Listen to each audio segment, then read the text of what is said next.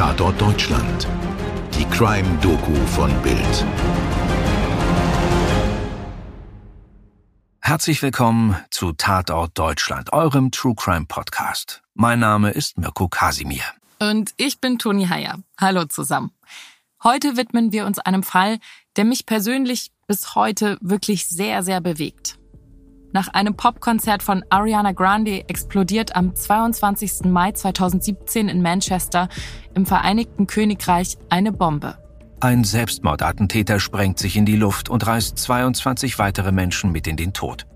Viele von ihnen sind nicht einmal 20 Jahre alt. Das Leid, was den Familien und Angehörigen angetan wurde, das ist unvorstellbar. Aber wie die Künstlerin Ariana Grande, ihre Fans und die Stadt Manchester mit dieser furchtbaren Tragödie umgegangen sind, das berührt wirklich sehr. Denn gemeinsam werden sie zeigen, Hass wird niemals siegen. Liebe und Zusammenhalt sind stärker. Es ist der 22. Mai 2017 in Manchester. Dieser warme Montag endet im Nordwesten Englands mit einem herrlich lauen Sommerabend. Direkt neben dem Fluss Irwell steht die Manchester Arena. Eine große Halle, bis zu 21.000 Menschen haben Platz. Regelmäßig finden hier Konzerte und Sportveranstaltungen statt. Direkt neben der Halle ist die U-Bahn-Station Victoria. Von dort hat man direkten Zugang zur Arena. Überwachungskameras zeichnen auf, wie ein junger Mann einen Bahnsteig bei Victoria Station entlangläuft und weiter durch die Hallen der Bahnstation wandert. Er ist dunkel angezogen. Er trägt eine schwarze Hose, einen dunklen Pullover, eine schwarze Weste und eine graue Cap. Auf seinem Rücken trägt er einen großen schwarzen Rucksack. Dieser ist schwer. Um das Gewicht auszubalancieren, ist der Oberkörper des jungen Mannes nach vorne gelehnt. Der Mann ist Salman Abedi und in seinem Rucksack ist eine selbstgebaute Bombe. Abedi steigt in einen Fahrstuhl, der ihn direkt von der Bahnstation in die Manchester Arena fährt. Abedi scheint nervös, er nimmt seine Kappe vom Kopf, nur um sie unmittelbar wieder aufzusetzen, schaut nach unten und überprüft Kabel an seinem Gürtel, seinem Sprengstoffgürtel. Abedi läuft in die Vorhalle der Konzertarena. Er passiert dabei Polizisten und Security-Männer. Doch sie nehmen den 23-jährigen Mann gar nicht wahr.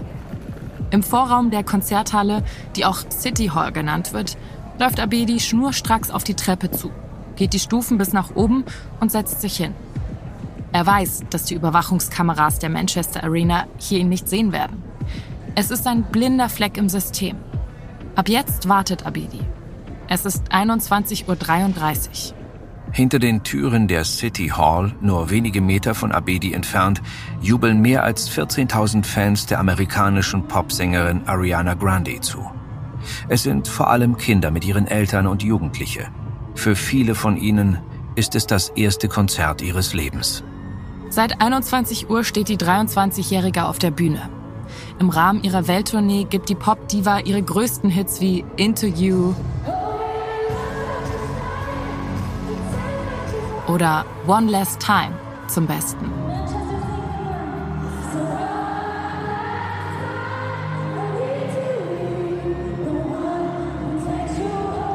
22.30 Uhr ist das Konzert vorbei. Die Lichter in der Manchester Arena gehen an. Tausende glückliche Fans strömen Richtung Ausgang. Die Stimmung ist ausgelassen. Rosa Luftballons liegen in den Zuschauerrängen. Aus den Lautsprechern tönen Ariana Grandes Lieder. Bis plötzlich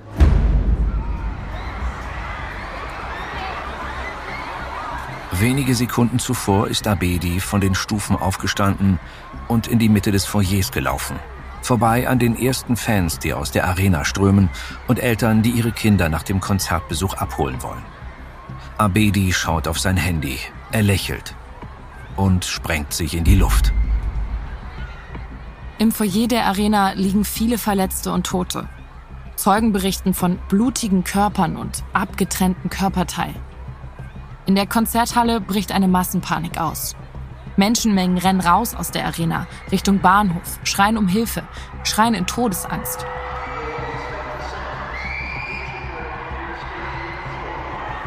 Abedi tötet 22 Menschen. Sein jüngstes Opfer ist noch ein Kind, ein kleines Mädchen, gerade einmal acht Jahre alt. Zehn seiner Opfer sind unter 20 Jahren. Es ist der tödlichste Anschlag im Vereinigten Königreich seit dem Bombenattentat in London im Jahr 2005. Jedes Attentat ist grässlich, furchtbar und vor allem traurig. Aber dieses hier, das ist so unfassbar böse. Ein gezielter Anschlag auf kleine Kinder und Jugendliche. Unschuldige Menschen umzubringen, die einen schönen Abend haben und ihr Dol endlich mit eigenen Augen sehen wollten. Das ist so perfide. Bevor wir weiter über die Folgen dieses Attentats sprechen, widmen wir uns dem Täter und seiner Herkunft. Denn dieses Attentat hätte verhindert werden können, hätten die Behörden Hinweise und Warnungen ernst genommen. Aber der Reihe nach. Salman Abedi wird in Manchester geboren. Seine Eltern sind aus Libyen vor dem damaligen Machthaber Muammar al-Gaddafi ins Vereinigte Königreich geflohen. Denn Salmans Vater ist Mitglied der islamistischen Terrorgruppe namens Libyan Islamic Fighting Group, die in enger Verbindung mit Al-Qaida steht. Die islamistische Gesinnung des Vaters färbt auf Salman und seinen kleinen Bruder Hashem ab. Im Jahr 2011 ziehen die Eltern zurück nach Libyen. Die beiden Brüder reisen sogar mit in das nordafrikanische Land, um gegen Gaddafis Truppen zu kämpfen. Salman ist da gerade erst mal 16 Jahre alt. In den darauffolgenden Jahren reisen die Brüder immer wieder zwischen Libyen und dem Vereinigten Königreich hin und her. Sogar als der Islamische Staat im Jahr 2014 seinen Kalifat ausruft, zieht es die beiden Brüder zurück.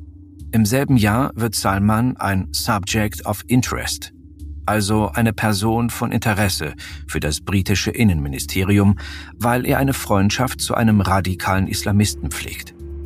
Mindestens fünfmal sollen Bekannte des Attentäters die britischen Behörden gewarnt haben, dass Abedi kranken Ideologien anhing und möglicherweise plante, diese in die Tat umzusetzen.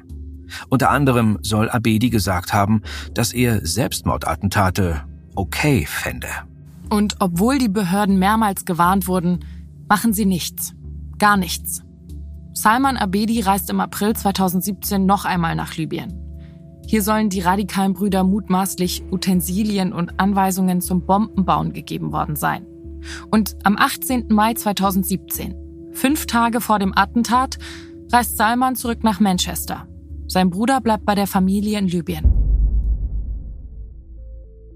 Nachdem Salman sich und 22 Unschuldige in die Luft sprengt, bekennt sich der Islamische Staat zur Tat. Im Vereinigten Königreich werden daraufhin am nächsten Tag mindestens 13 Personen festgenommen, die in Beziehung zur Terrormiliz stehen. In Libyen nehmen die Behörden Salmans Vater und Bruder Hashem fest. Letzterer bekennt sich gegenüber den Ermittlern offen zum IS, bestätigt außerdem, dass er alles über die Pläne seines Bruders wusste und maßgeblich an den Vorbereitungen des Attentats beteiligt war. Libyen liefert Hashem im Jahr 2019 nach England aus. Ein Jahr später wird der damals 22-Jährige verurteilt. Nach Auffassung des Richters kaufte Hashem die Chemikalien für den Sprengsatz, bastelte die Zünder und kaufte den Wagen, in dem die Teile für die Bombe bis zu ihrem Zusammenbau lagerten. Seine Strafe? Mindestens 55 Jahre Haft. Die Wahrscheinlichkeit ist hoch, dass Hashem nie wieder in Freiheit sein wird. Doch zurück zu diesem verheerenden 22. Mai 2017. Notärzte sind bis um zwei Uhr nachts am Tatort, verarzten Verletzte, versuchen Leben zu retten. Fünf Stunden nach der tödlichen Detonation tweetet Ariana Grande Gebrochen. Aus tiefstem Herzen tut es mir so leid. Mir fehlen die Worte. Weltweit gibt es Beileidsbekundungen.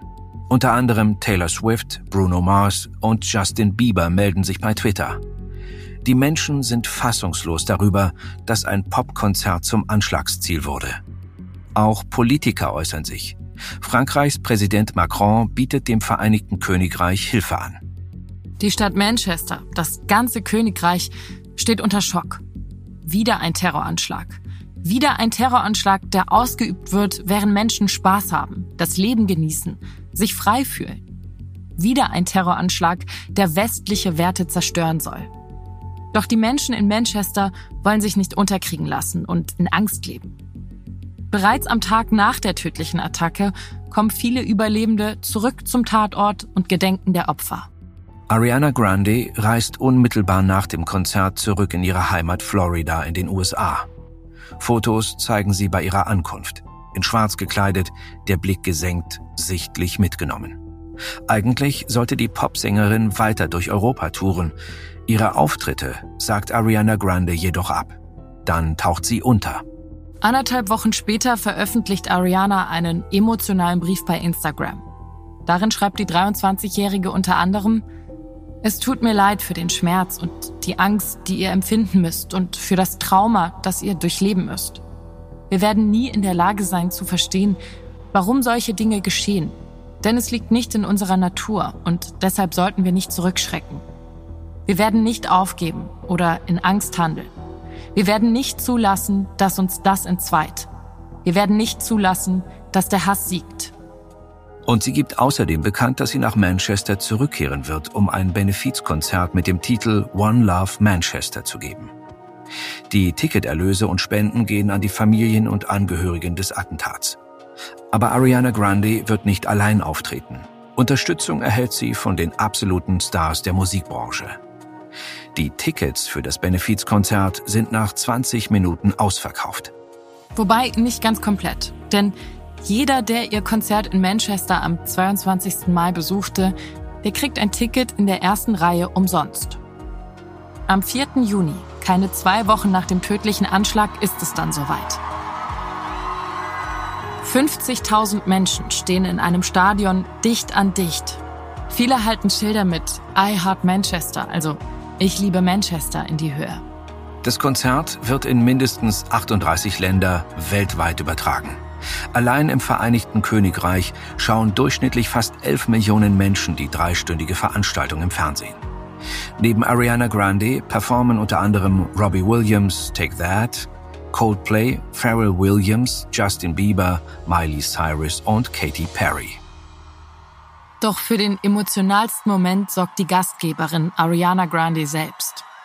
Als die Dunkelheit über Manchester einbricht, stellt sie sich mit ihrer Band auf die Bühne. Die Instrumente sind mit Blumen geschmückt. Normalerweise ist Ariana stark geschminkt und trägt aufwendige, knappe Kostüme auf der Bühne. Doch an diesem Tag trägt sie eine Jeans und einen weißen Pullover. Unter tosendem Applaus beginnt sie das Lied Over the Rainbow zu singen. Ein Tribut an ihre verstorbenen Fans.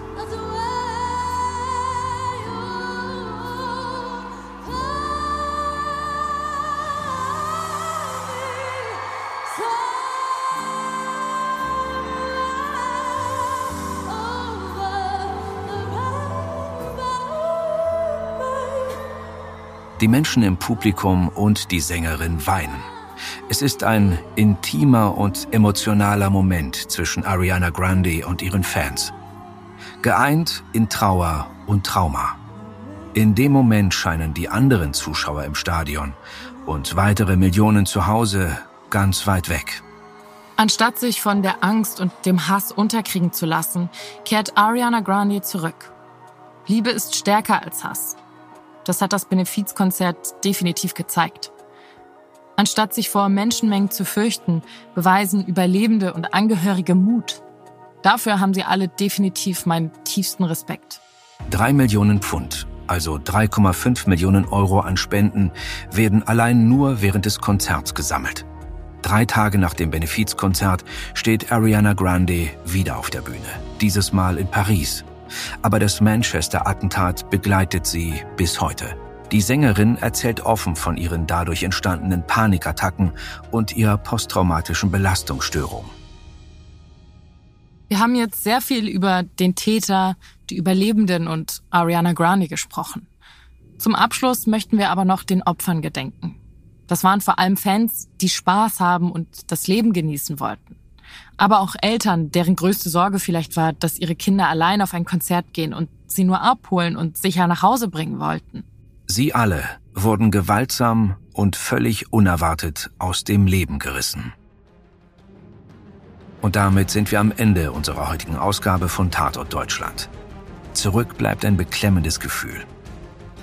Wir haben unsere heutige Ausgabe mit Quellen der BBC, dem Guardian und Sky News erzählt. Ich hoffe, ihr seid auch beim nächsten Mal mit dabei. Bis dahin, passt auf euch auf. Eure Toni und euer Mirko. Dir hat diese Folge von Tatort Deutschland gefallen? Du bekommst von True Crime einfach nicht genug. Dann hör jetzt in unsere weiteren Folgen rein. Hier warten mehr als 200 spannende Fälle auf dich, wie das Verschwinden von Rebecca Reusch, der Prozess gegen O.J. Simpson oder die Entführung von Ursula Herrmann. Wir hören uns bei Tatort Deutschland.